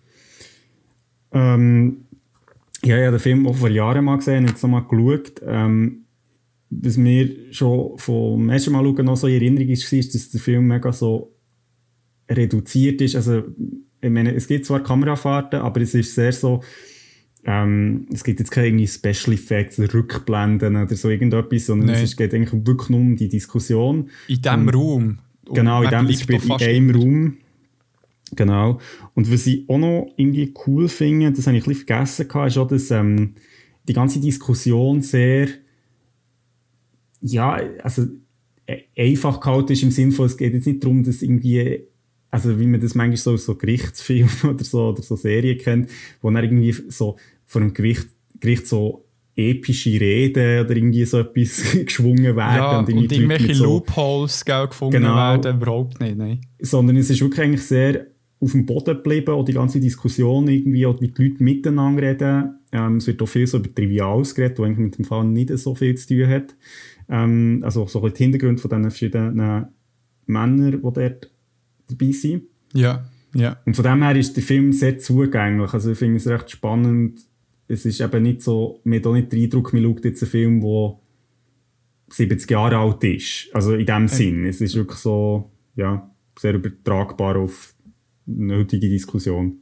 Ja, finde ich auch. Gerade so eben von den Thematiken her, halt so eben wie ähm, Vorurteile spielen eine grosse Rolle, Stereotypen, Rassismus und auch so ein bisschen, ähm, wie, dass man so ein objektives Urteil ist schwer zu fällen, weil man halt mega schlecht objektiv kann sein kann. Mhm, voll. Es, es sind alles so Themen, die drinnen besprochen werden und das ist eben lustig, weil du, du hast, also das Thema ist schon lange auf unserer Warteliste und der Film hast du recht schnell mal drauf da gehabt. Und ich habe immer im Kopf gehabt, der, Film ist eben 12 Monkeys. Ah. Da, und ich dachte so, ah nice, den, den habe ich noch nicht gesehen, weil er ist ja irgendwie aus den 90er Jahren oder irgendwie Anfangs mm, 2000er, yeah, keine Und ich dachte so, ja easy, gönn ich mir, weißt du, so, ist auch nicht so alt. Und dann habe ich mir noch nicht nachgeschaut, 12 Angry Men, dann ist es ein fucking schwarz-weiß Film wo, wo generell, ja, wo ich generell nicht so Fan bin, aber es hat mich null gestört in diesem Film, weil es eben wirklich so, durch das, dass nicht so die Special Effects irgendwie probiert sie worden, ich jetzt äh, fließen, ist es halt wie, du kannst echt nur noch Fahrt reinklepfen und kannst den heute noch rausbringen. Mm, voll. Ja, außer vielleicht der Cast vielleicht diverser machen. Es sind halt wirklich zwölf Männer und alle weiß Genau, das ist noch ein interessanter Punkt. Also das habe ich mir auch noch aufgeschrieben, sage ich vielleicht noch schnell etwas dazu. Ja. Ja, ähm, ich meine, also du hast jetzt schon ein bisschen angetönt, wie wird Gerechtigkeit in diesem Film dargestellt? Also, wie, wie läuft das ab? Oder wo, wo sieht man eben, dass, dass es Problematiken gibt, wie, wie, wie so Gerechtigkeit bestimmt wird? Ja, also das Ding ist, man, man geht ja davon aus, dass wie der Entscheid von zwölf unabhängigen Personen eigentlich ja gerecht sein sollte, weil es sind ja zwölf verschiedene Personen, die das Urteil fällen. Das heisst, es sind viele Meinungen dabei, die Chance, dass dort wie nicht etwas Voreiliges gemacht wird, scheint ja ähm, nicht so gross zu sein. Also ich, oder haben Sie es falsch gesagt? das hast du gut verkehrt Ah, es scheint eben gross zu sein. So. ähm, aber man merkt halt recht schnell, ihr, also in diesem Raum innen, dass man dass es paar gibt, die halt wirklich sehr aus dem Bauch raus von Anfang an eine Meinung haben, ohne die gross zu hinterfragen. Wo man mhm. dann muss äh, sich wundern, ja, wie gerecht kann das sein, wenn, wenn sich die Leute nicht mal teilweise Zeit nehmen um über einen Fall wie kann ich mal fundiert zu reden. Darum mhm. ist so ein bisschen, also der Film probiert auch so ein bisschen, also so ist es auch mir übergekommen, halt dem ganzen System auch ein bisschen eine Kritik zu geben. Mhm. Dass es halt wirklich also oftmals ähm, prägt ist von Stereotypen, die entscheiden und Vorurteilen. Aber es setzt ein gutes Beispiel, wie man aber anders dort kann durchgehen kann, wie man es zum Beispiel einigermaßen richtig machen könnte. Mhm. Das ist so ein bisschen das, was ich für mich mitgenommen habe. Ich weiss nicht, wie es für dich war. Was hast du so vom Thema her in diesem Film gesehen? Ja, also ich finde, was ich recht interessant habe gefunden beim Schauen jetzt nochmal, ist, dass ja in, sag jetzt mal, vielleicht 70 Prozent von den Gesprächen im Film, also das sind eigentlich nur Gespräche, die im Film passieren, ja. ähm, gar nicht so über einen Fall oder über die Fakten geredet wird, sondern eigentlich über ganz andere Sachen. Zum Beispiel, also jetzt, ähm, der, der Anklagte äh, ist Puerto Ricaner und ja. äh, also das ist, das ist ein grosses Thema im Film, ja, weil, weil der quasi aus einem gewissen Hintergrund kommt und darum ist der potenziell eher ein Mörder. Und ich meine, das ist etwas, was ja eigentlich mit, dem, mit der Faktenlage überhaupt nichts zu tun hat. Also so, ähm, und das ist recht spannend, weil, weil sehr viel eben über so Sachen geredet werden, wo, wo viel abstrakter sind, eben wie Vorurteile, Eigeninteressen, zum Teil auch mhm, ähm, mhm. gewisse Gruppendynamik auch, die man im Film sieht, wo, wo sehr spannend sind. Also es wird auch immer wieder so abgestimmt und die Abstimmungen passieren zum Teil öffentlich, zum Teil aber auch geheim. Und schon dort verändert sich nicht das Verhalten der Leute. Also, es hat auch sehr viel mit so gruppendynamischen Prozessen zu tun, wo, äh, also, wie, wie man eben versucht, Leute für seine eigene Meinung zu gewinnen und, und auch so das Wettkampfding, wo ja eigentlich in dem so, so überhaupt absurd, nicht verloren ja. hat. Also, ja, ja. das finde ich mega spannend, dass es so wie eigentlich darum geht, Recht zu haben und gar nicht darum, was stimmt, oder? Also, es ist mehr so Rechthaberei. Ja, es, voll, es, es ist wie, es werden eigene wie Einstellungen und eben teilweise bei denen von diesen Personen auch eigene Probleme in diesen Fall projiziert. Mhm. Und dann anhand von dem entschieden. Also, genau. Das ist das, was wo, wo halt recht krank ist zum sehen. Und es ist halt sehr schön, wie halt der Geschworene Nummer 8 es auf eine sehr spannende Art und Weise probiert, auf eine ähm, objektive Ebene zu brechen, das ganze Gespräch, weil es ist wie es wird sehr hitzig zum Teil, aber mm. er bleibt, beharrt immer darauf, wir müssen uns wirklich die Beweislage anschauen, weil eben, er sagt ja nicht nie, er ist unschuldig. Mm. Oder er weiß es nicht. Es ist wie so, sie reden dann auch, ja, aber die Wahrscheinlichkeit, dass er es nicht ist, war, ist klein. Und er sagt, ja, aber die Wahrscheinlichkeit ist gleich da, dass es eben nicht war. Und darum mm. müssen wir es genau anschauen. Also. Darum, das, das habe ich sehr, sehr, sehr spannend gefunden, wie sie das ausdiskutiert haben. Und du hast es angesprochen mit der Gruppendynamik, wo, wo es am Anfang wirklich sehr ein Abtasten ist, wo halt wie niemand so recht seine Rolle weiss jetzt in diesem Konstrukt. Und mhm. Ähm, eben, es gibt ja psychologische Modelle, wo, wo die Prozesse ganz klar aufzeichnen. Und es ist wirklich so, es kristallisiert, es kristallisiert sich heraus, wer was ist. Es hat gewisse Leader Und es hat dann eben zum Beispiel der Geschworene Nummer 8 ist echt halt so wie der Teufelsadvokat mega fest. Mhm. Wo er halt mega probiert, so ein bisschen anzuecken, aber auf eine gute Art und Weise. Und auch riesig. Und ja. Und jetzt, Also ich finde, es ist ein mega Ja. gutes Beispiel, auch zum mal so von außen wie zuzuschauen bei so einer Diskussion, weil, weil es reflektiert natürlich auch viel, wenn man selber in solchen Diskussionen manchmal drin ist. Und ich glaube, das sind wir alle, auch wenn es vielleicht um ein bisschen weniger geht, auch so Ja. ein bisschen darauf zu fokussieren, eben, was ist die Sache und was ist so die persönliche Agenda von den verschiedenen Leuten, die in diesem Raum sind, die ja eigentlich überhaupt nicht mit der Sache zu tun haben, also wo es um ganz andere Sachen geht. und die also sind immer sehr, rum, ja. sehr politisch schlussendlich irgendwo Ja. durch. Also es ist ja. also dem her, nein, ich finde ich finde den Film auch, also wirklich, ähm, ich glaube auch begründet, also wieso das der, so ein moderner Klassiker ist, ähm, Beyond Format Approved.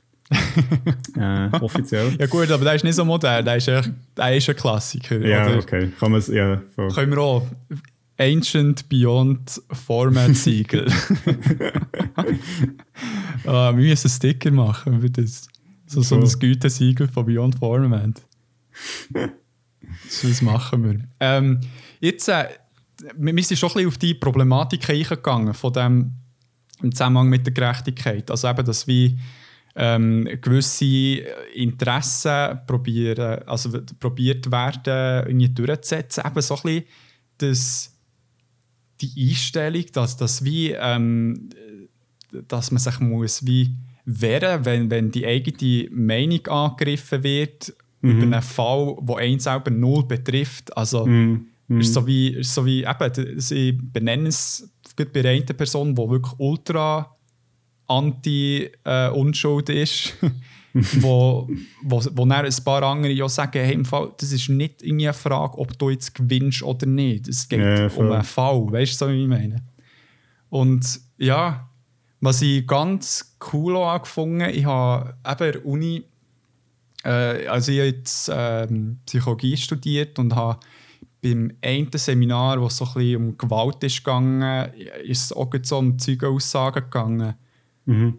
wie fehlerbehaftet die sind. Und Mhm. das wird hier im Film ganz cool auseinandergebrochen. So, Mhm. wie die, die zwei Zeugenaussagen sind wie ähm, nicht per se gelogen gewesen. Also das sagt man halt recht oft, dass wie Zeugeaussagen generell ähm, sind eben einerseits mega fehlerbehaftet, aber das heisst nicht, dass sie wie einfach etwas sagen, weil sie echt den schuldig wollen bekennen oder die, sondern weil sie in dem Moment echt das Gefühl haben, sie, sie, müssen der Polizei irgendetwas geben.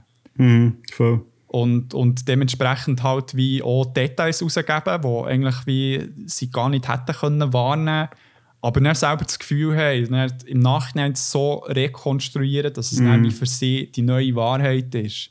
Mhm. Und so, auf das wird doch ein bisschen eingegangen im Film, was ich sehr cool finde. Voll. Ja, also ich denke, das, das ist schon, das haben wir vorhin angesprochen, ich glaube, das macht auch viel vom, von quasi Zeitlosigkeit aus, dass eben irgendwie der Fall an sich oder auch, oder auch die ganzen Dynamiken, die rundherum spielen, sind eben genauso gut heute ähm, da. Also es, es, es ist jetzt nicht irgendwie, was sie schildern, wo irgendwie im heutigen Kontext veraltet wirkt oder so. Ja, ja. Ausser, also das kann man vielleicht noch sagen, und das ist vielleicht auch noch ein wichtiger Hinweis, also es sind ja im Titel, es sind 12 Angry Men, es sind 12 weiße Männer und das merkt, also das habe ich mir echt so, wenn im Film irgendwie auch so denke, es ist, auf der einen Seite finde ich die Debatte, also die ganze Dynamik irgendwie finde ich auch so ein bisschen, merkt man, dass das zwölf Männer sind, also ich habe das Gefühl, wenn die Gruppe gemischt wäre, wäre es wahrscheinlich anders und es ist zum Teil auch ein bisschen schade, weil ich jetzt das Gefühl, das Ganze wäre noch ein bisschen komplexer, Definitiv. wenn halt wie äh, Leute von verschiedenen Hintergründen, also das wird ja auch übrigens, ähm, also bei diesen geschworenen Gericht müsste ja das eigentlich auch der Fall sein, dass die Leute irgendwie aus einer breiten Auswahl von Gesellschaft kommen, weil Aber eben, ist- sonst hast du halt einfach extremen Bias drin, halt sofort. Aber dort gibt es ein sehr gutes Video von John Oliver, wo, wo, wo wie Gang noch, ähm, wie soll ich sagen, auch dort systemischer Rassismus vorhanden ist. Also dass zum Beispiel durch irgendwelche Loopholes auch geschaut wird, dass zum Beispiel ähm, weibliche Afroamerikaner nicht so oft in der äh, Jury drin sind. Mhm. Also da, kann ich wirklich ähm, das Video von John Oliver mega ans Herz legen, wo sie ein bisschen genauer darauf eingehen. Ähm, ja, aber eben, du hast recht, es ist ein hoher Machismo unterwegs also in dieser Gruppe. Sie puffen sich auch an und eben, sie fühlen sich mega angegriffen im Stolz so zwischendurch. Mm, Und, mm.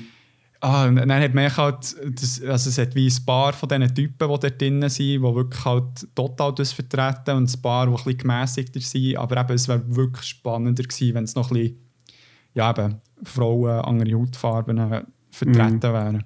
Es hat wirklich eine einzige Person dort, die auch aus der, dieser Neighborhood äh, kommt, wie, wie der Puerto Ricaner, der Mhm. dort vertreten ist. Aber äh, ja, ist eher minim, so ein bisschen der Einfluss. Also, finde ich. Ja, ja es, es hat noch eine andere Rolle, der ist glaube auch, also wird so angedeutet, dass der quasi Ausländer ist oder, oder Ah, ja. in den USA. Ja, ist auch so, ja, Aber, Italiener ähm, auch. Äh, so ein mhm. Aber ähm, ja, nein, es ist, Thema ist natürlich schon äh, Ja. ja, Aber- ein bisschen der Zeit geschuldet, wo das Ganze glaube ich, gemacht wurde. ja, Äh, aber ja, wäre wär vielleicht mal eine Neuauflage wert. das wäre sicher noch cool zu sehen. Voll. Was ich gerade bezüglich Rassismus habe ich in diesem Film wirklich so eine starke Szene gefunden. Also Spoiler heute schnell. Es hat eine Person, also irgendwie der geschworene äh, Zähers, glaube ich, Mhm. wo es ist ein kleiner, kleiner älterer Mann und der wirklich unglaublich rassistisch ist. Mhm. Und auch wenn, wenn es, also am Anfang eben ganz viele sind für äh, das, wie Urteil schuldig, aber der beharrt nur auf, äh, auf den Hintergrund vom Gil und redet immer eben von ja, those people und so weiter, die, die, die können noch, die sind geboren, um zu lügen und die, Mhm. die, das ist ja klar, dass mal, ich kenne die und so weiter, ich weiß, was die machen und so weiter und so fort. Und am Anfang hat er ein mega Publikum gehabt, irgendwie, weil halt äh, Mhm. viele noch das Gefühl hatten, er ist äh, schuldig. Aber im Verlauf des Films äh, schafft es halt der Geschworene Nummer 8, wie das Ganze ein bisschen abzubrechen und die Leute doch ein bisschen zu überzeugen, dass auch gleich nicht so klar ist, das Ganze. Aber er, der, der halt mega rassistisch ist, verliert immer wie mehr seine Plattform für seine ähm, Parolen, die er rauslässt Mhm. bis zu einem Zeitpunkt, wo er wirklich mega am Schreien ist und nach dies nach die Leute weg vom Tisch gehen, wo sie ähm, zusammen am Reden waren und ihm echt den Rücken zukehren. Mhm. Und man merkt, wie, wie er es wirklich so die ganze Power verliert und so das, was er rauslässt, eigentlich so nichts aussagen ist und keinen Wert hat und keine Plattform hat. Also wie ihm nach dies nach der Wind aus dem Segel ist genommen worden, habe ich wirklich unglaublich starke Szenen gefunden. Mhm. Voll. Bis dann halt wirklich der eine gesagt hat, hey, im Fall, du hockst jetzt ab und sagst eigentlich nichts mehr. und ich meine eben in den 50er Jahren, das finde ich, Äh, also eben trotz de, diesen Flaws, die wir schon besprochen haben, habe ich das sehr stark gefunden. mhm. Voll. Habe ich auch einen mega Theater-Move gefunden im Fall. Das ist so, so Ja, etwas, ist halt etwas so schön. Ja. Ähm, ist dir sonst noch etwas aufgefallen im Film oder irgendetwas, was du gerne möchtest äh, noch erwähnen? Ja, also ich kann vielleicht von dem aus so ein bisschen auf die breitere, also jetzt so andere Medien überleiten. Und zwar, was ich noch interessant habe gefunden, ist, dass ähm, im 12 Angry Men so das Thema von, dass es, es ist der heißeste Tag im Jahr, das wird auch erwähnt im Film. Ja. Ähm, das, das Thema lustigerweise auch bei, bei Abbitte kommt das vor, ähm, dass es mega heiß ist. Und auch, also so das Thema, dass, dass es warm ist, dass es zeitlicher Druck ist, das ist etwas, was irgendwie lustigerweise bei jetzt anderen drei Medien, die wir haben besprochen relevant ist. Also, dass man irgendwie wie die Entscheidung nicht einfach, äh, hat unendlich Zeit und Ja. es ist mega angenehm und chillig und Man kann das Ganze ruhig anschauen. Genau, Und, äh, sondern es ist eigentlich immer so eine unter, unter ähm, ja, schon, sage ich jetzt mal, ein bisschen schwierigere Voraussetzungen werden die Debatte geführt und äh, wahrscheinlich ist das so, also reines Stilmittel jetzt natürlich, dass man, dass man, ja, dass man auch ein bisschen mehr ins Extrem kann gehen. Also, ja, es ist spannend, dass das in allen drei Medien so vorkommt. das stimmt. Das habe ich äh, das habe ich aber noch vergessen zu erwähnen, das mit dem heißesten Tag. Aber die, die, die Siechen sind im Schwitzen wie noch nicht. Und es, es, wird halt effektiv als Stilmittel eingesetzt, weil es hat echt ähm, äh, der, der Geschworene äh, Nummer 3, soweit ich weiß, der nie schwitzt, während die anderen mhm. wirklich am Verrecken sind. Also, Entschuldigung, am Sterben fast. vor, ähm, vor Hitze. Und weil, weil der auch von der Persönlichkeit her mega ruhig und er ist wie am Anfang hat für Unschuld, äh, Verschuldung, hat seine Fakten, beharrt drauf und ist so wirklich auf der sachlichen Ebene so unterwegs. Aber wo er dann irgendwie unter Druck ist gesetzt wurde, wo seine Meinungen halt wirklich gut hinterfragt worden, gibt es eine einzige Schweißperle, die bei ihm tropft. so. Also ja, er hat es abgereicht. So. ja, so. Nein, du hast recht, das, das mit dem Druck ist halt die Realität. Es ist wie ein gerecht, äh, gerechter Entscheid ähm, kann, man nicht, kann man nicht innerhalb kurzer Zeit ähm, treffen, was auch mm. dazu führt, warum so viel auch ungerechte Entscheidungen gefällt werden von Leuten, die per se eigentlich nicht Arschlöcher wären. Mm, voll wie, wie es halt, wie, also keine Ahnung, wir waren beide davon betroffen gewesen bei Papers, Please. Also wir haben Schießentscheide getroffen, wir haben äh, Schicksal von denen, ja, Computer, Menschen, Familien zerstört. Aber ich würde jetzt nicht behaupten, dass ich ein Arschloch bin.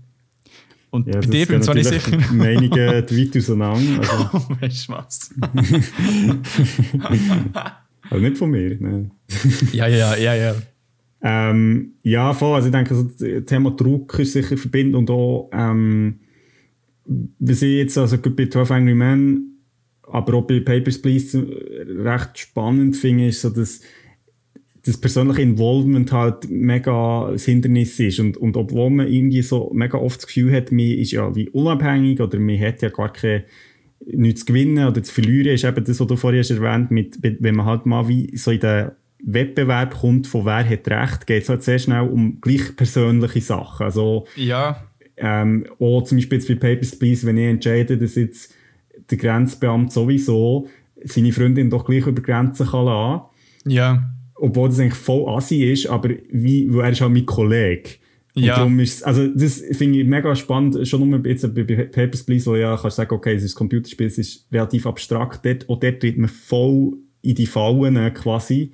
Ja. Wo man einfach nicht unparteiisch ist, wo man halt wirklich irgendwie ähm, gewisse, ja, wie, wie äh, Bevorzugungen hat. Mhm. Ähm, sei das durch seine Erziehung oder sein Umfeld oder so. Ähm, mhm. Das finde ich, also jetzt bei allen drei Medien extrem spannend, so wie zu sehen, so, dass man echt ultra geprägt ist durch das, ja, wo man halt irgendwie lebt hat. Lebt hat ja. und ja. ja, das stimmt vollkommen. Also gibt er mega recht, weil man ist halt nicht eine Tabula Rasa, wo man halt wie jede Situation von Neuem wie ähm, kann urteilen und wirklich halt per se objektiv kann anschauen kann, weil man hat, wie soll ich sagen, hundert viele Situationen, wo man irgendeine Entscheidung muss treffen muss, ist irgendein auch mal ähnlich vorkommen. Mm, cool. Ob es jetzt bei uns persönlich ist oder ob man es nicht mehr gesehen und das heisst, wie zum Beispiel bei, bei 12 Angry Men hat, hat der eine wie seine Beziehung mit seinem eigenen Sohn mega in das ich interpretiert, in dem Fall, mm. wo der Sohn seinen Vater umbringt. Und ist mega biased durch das. Und das ist auch etwas mega Menschliches, aber hat wie nichts zu finden. Also eben die ganze, mm. das ganze äh, Geschworenen-System in den USA ist eh so eine Bullshit, meiner Meinung nach. Also weißt du, wenn es dann eh nicht so, ähm, wie soll ich sagen, divers auch ähm, gemacht wird mit den Leuten, die sie anfragen, mm. Dann kannst du ja gerade so gut sein. Dann tust du gescheiter wie eben Leute anstellen, die, die das Zeug studiert haben und halt wie Erfahrung haben in dem Ganzen. Aber äh, ja, so, weißt du, auf dem Papier wäre es schön und gut, aber die Realität ist halt ja, wie, es, es geht nicht darum, sieht man auch so oft, dass in den USA mit den Anwälten, wo also der Täter oder das Opfer oder die Täterin ähm, die verteidigen, dass sie mehr eigentlich wie auf einer emotionalen Basis ähm, mm. die Geschworenen wollen überzeugen als mit den Fakten. Oder echt halt mm. wie mhm. die Fakten zeigen, aber mit ganz viel Geschnörken noch drum und dran darlegen. Und das hat halt meiner Meinung nach nicht, also nichts zu suchen mm. in einem Gericht. Also voll, ich finde so, also jetzt bei diesen drei Medien, was, was ich extrem spannend finde, ist so, also Gerechtigkeit eben, also am Anfang schon gesagt, ich meine, das ist etwas, was uns natürlich ständig im Alltag irgendwie begleitet und irgendwie so wie ja. das Augenmerk auf einen Prozess zu richten, wo für Gerechtigkeit zu sorgen, finde ich extrem wichtig, eben weil es so abhängig ist von so Vorurteilen, von gruppendynamischen Prozessen, wo ja in dem Sinne nicht also das finde ich eigentlich, also finde ich auch bei vielen Geschichten oder, oder auch Sachen, die passieren, extrem spannend, dass ja die Leute in den meisten Fällen ja nicht wirklich böswillig handeln. Also sie sind ja nicht, äh, mir stellt sich ja immer so vor, dass es so die bösen Leute gibt, die irgendwie ganz fiese Machenschaften irgendwie vorhaben und fiese Pläne und so. Aber meistens handeln die Leute ja eigentlich aus gutem Glauben, aber das heisst nicht unbedingt, dass sie gerecht entscheiden. Und das finde ja. ich mega spannend. So die ja. irgendwie ja, und ich glaube, dort sind wir schon extrem, also halt durch die Medien auch prägt, dass wir eben vielleicht oftmals das Gefühl haben, es gibt halt so Antagonisten, die halt ganz, halt wie böse sind und so, aber das ist eigentlich in Realität oftmals nicht unbedingt so. Nein, wird zum Glück auch also, probiert. Nie. Nein, eigentlich nie, eigentlich nie. Fa Nein, fast nie, weil ich jetzt nicht absol äh, absolute Aussagen treffen, aber... Ja, nur, nur SIFs dealen absolut. Amen, Was übrigens Brother. Eine, falsche, eine falsche Aussage ist, aber äh, ja. Genau. Nein, du hast recht. Es ist wie, ja, wir orientieren uns an dem, wird zum Glück jetzt nach dies nach ein bisschen aufgebrochen, meiner Meinung nach, weil mm. da bin ich ja auch ein bisschen bei der, bei der Antagonisten-Episode gesehen, dass es wie auch andere Sichtweisen auf einen Antagonist oder Antagonistin hat, die mm. ein bisschen tiefgründiger ist und halt nicht das Böse per se, wie Handlungs, äh, der Handlungsdrang ist. So. Ja, äh, es ist, es ist ein schwieriges Thema. Es ist halt mega abstrakt, aber irgendwie jeder hat so ein bisschen das Gefühl von Gerechtigkeit. Und wenn etwas Ungerechtes passiert, das löst halt mega viel Gefühl aus. Mhm. Oder Emotionen. Es ist, es ist halt, ja, darum gäbe es nicht Leute, die auf der Straße sind und für äh, gegen Rassismus kämpfen, gegen das Klima kämpfen. Also, weil, ja, wenn, wenn die verletzte Gerechtigkeit keine Emotionen würde auslösen würde, gäbe es auch keinen Handlungsdrang, etwas dagegen zu machen. Boah, deep. Schön zusammengefasst. ja, merci. Habe ich heute vor dem Spiel gesagt. Hang abgelesen. Nein, dann ähm, würde ich sagen, dass wir doch hier mal einen Schlussstrich ziehen. Oder hast du noch etwas äh, zu droppen? So?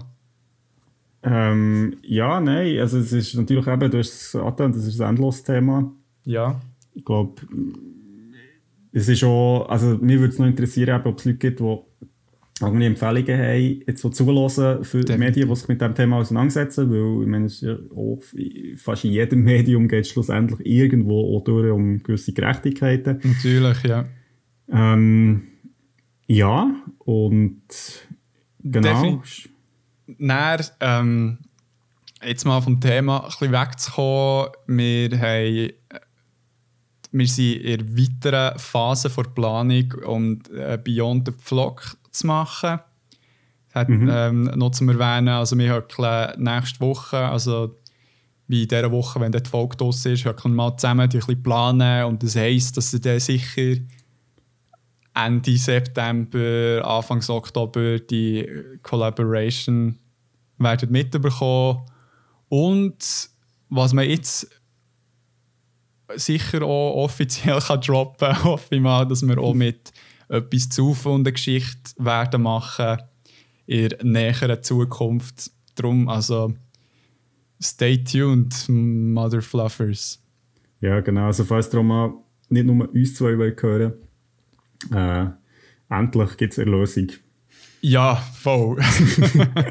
ja, und gebt uns Vorschläge, wenn ihr das Gefühl habt, oh, die Person wäre spannend, wenn die mal mit dem Krieg und mit dem anderen zusammenhöckeln. Äh, unbedingt Dann könnt ihr auch vorschlagen. selber vorschlagen. Könnt euch auch selber vorschlagen. Tatsächlich, wenn ihr das Gefühl habt, hey, ich bin Expertin, ich bin Experte in diesem Thema, ich möchte gerne mit euch das und das besprechen, dann könnt ihr gerne mit unserem Agent reden. Der per Zufall gleich heisst wie ich. und auch ich bist. Nein. Ähm, ja, dann würde ich sagen, wünsche ich euch allen dort draussen eine gute Zeit. Ähm, für die Studis guten Start ins Semester. Für die Büzer, ja, tut mir leid, seid ihr schon seit Ewigkeiten am Bügeln. Aber hey, good work. Und Keep dann können wir. Was? Keep it up. Yes, sir. Wir sehen uns in zwei Wochen wieder. Tschüss! Ciao zusammen.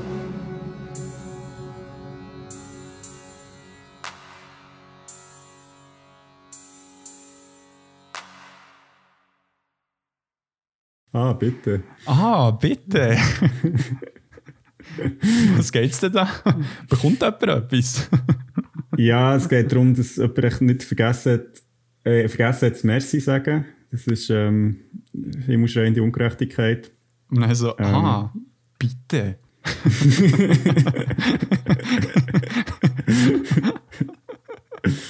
ja. Nein, dann kannst du jetzt starten. Die Aufnahme läuft.